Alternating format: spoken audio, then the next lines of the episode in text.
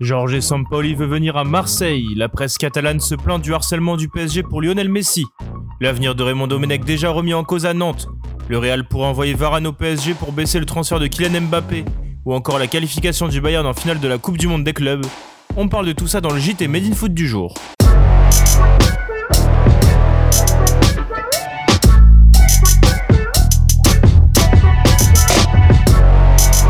Ça y est, Jorge Sampaoli serait l'option numéro 1 des dirigeants de l'OM pour succéder à André Villas-Boas.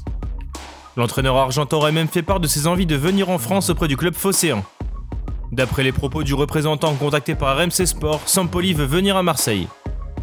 Pour rappel, le technicien souhaite finir le championnat brésilien avec l'Atlético Mineiro et est sous contrat jusqu'en décembre 2021 avec l'écurie sud-américaine. S'il ne lui reste que 4 matchs à disputer, il faudra donc trouver un terrain d'entente financier avec les dirigeants Ori Verde ainsi qu'un accord salarial avec le coach. À Séville, Sampoli est margé à 3 millions d'euros brut annuels. Depuis plusieurs semaines maintenant, le nom de Lionel Messi est associé au Paris Saint-Germain. Ce mardi, France Football fait d'ailleurs sa une sur l'opération Messi au sein du club de la capitale. Ainsi, dans un long papier, on apprend que Neymar joue les VRP de luxe auprès de la Pulga, lui vantant la bonne ambiance dans le vestiaire notamment. Angel Di Maria, qui est très proche de son compatriote, est aussi un bon atout dans la poche du PSG. Toutefois, en croire ESPN, toutes ces rumeurs autour de sa personne agaceraient le sextuple Ballon d'Or. Tous les articles médiatiques sur le sujet commenceraient à déplaire à l'attaque en catalan, sous contrat jusqu'en 2021 avec les Blaugrana. Le PSG est en train de commettre une erreur sur la stratégie utilisée, avance une source proche du dossier à la publication avant de poursuivre. Léo n'aime pas tout ce bruit dans les médias, et encore moins les commentaires qu'il génère. Le quotidien catalan Sport a même fait sa une sur celle de France Football, avec un titre sans équivoque, un harcèlement total. Le média se plaint donc des attaques incessantes du club de la capitale ce mardi. Bref, les Parisiens vont marcher sur des œufs durant de longs mois pour boucler le transfert de Messi. Touché musculairement à la cuisse droite et remplacé dès la dixième minute de jeu dimanche face à l'OM, Angel Di Maria pourrait être contraint de déclarer forfait pour le déplacement à Barcelone le 16 février prochain à l'occasion des huitièmes de finale allée de la Ligue des Champions. En effet, ce type de blessure d'incite guerre à l'optimisme pour une guérison rapide, un coup dur en perspective pour les rouges et bleus. À un an de la fin de son contrat, Raphaël Varane réfléchira à quitter le Real Madrid cet été. Ce mardi, le journal Marca évoque ainsi le feuilleton Varane, qui pourrait bien être le nouveau fil rouge de la presse madrilène. Plusieurs options s'offrent au champion du monde français, prolonger son contrat, comme il était question depuis plusieurs semaines, jouer jusqu'en 2022 et partir libre, ou bien être transféré dès cet été.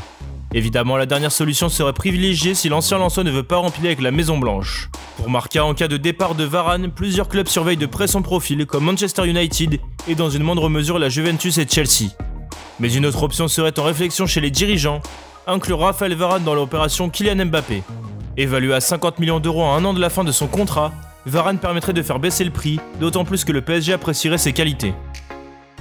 7 matchs de Ligue 1 et 0 victoire, Raymond Domenech commence bien mal son aventure au FC Nantes. Et le technicien de 68 ans qui ne parvient pas à trouver la bonne formule a déjà une semaine importante pour son avenir.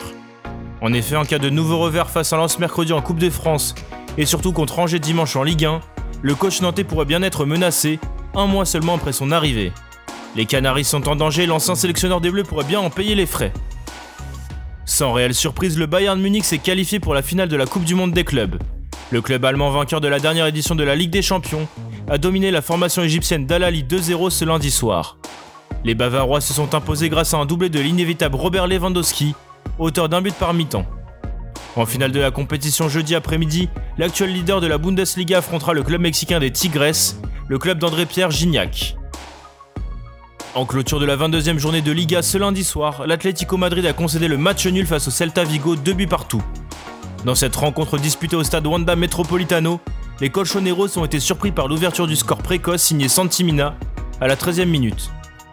Mais les protégés de Diego Simeone sont parvenus à recoller au score juste avant la pause grâce à Luis Suarez. El Pistolero est en grande forme et s'offre un doublé au retour des vestiaires à la 50e minute. Mais finalement, les Madrilènes ont été rejoints en toute fin de match par un but de Fagundo Ferreira à la 89e. A la suite de ce match nul, l'Atlético Madrid conserve sa place de leader avec 51 points et un match en moins avec 8 points d'avance sur le FC Barcelone deuxième. Merci de nous avoir écoutés. N'hésitez pas à partager et à vous abonner pour de nouveaux podcasts. A bientôt sur Made in Foot.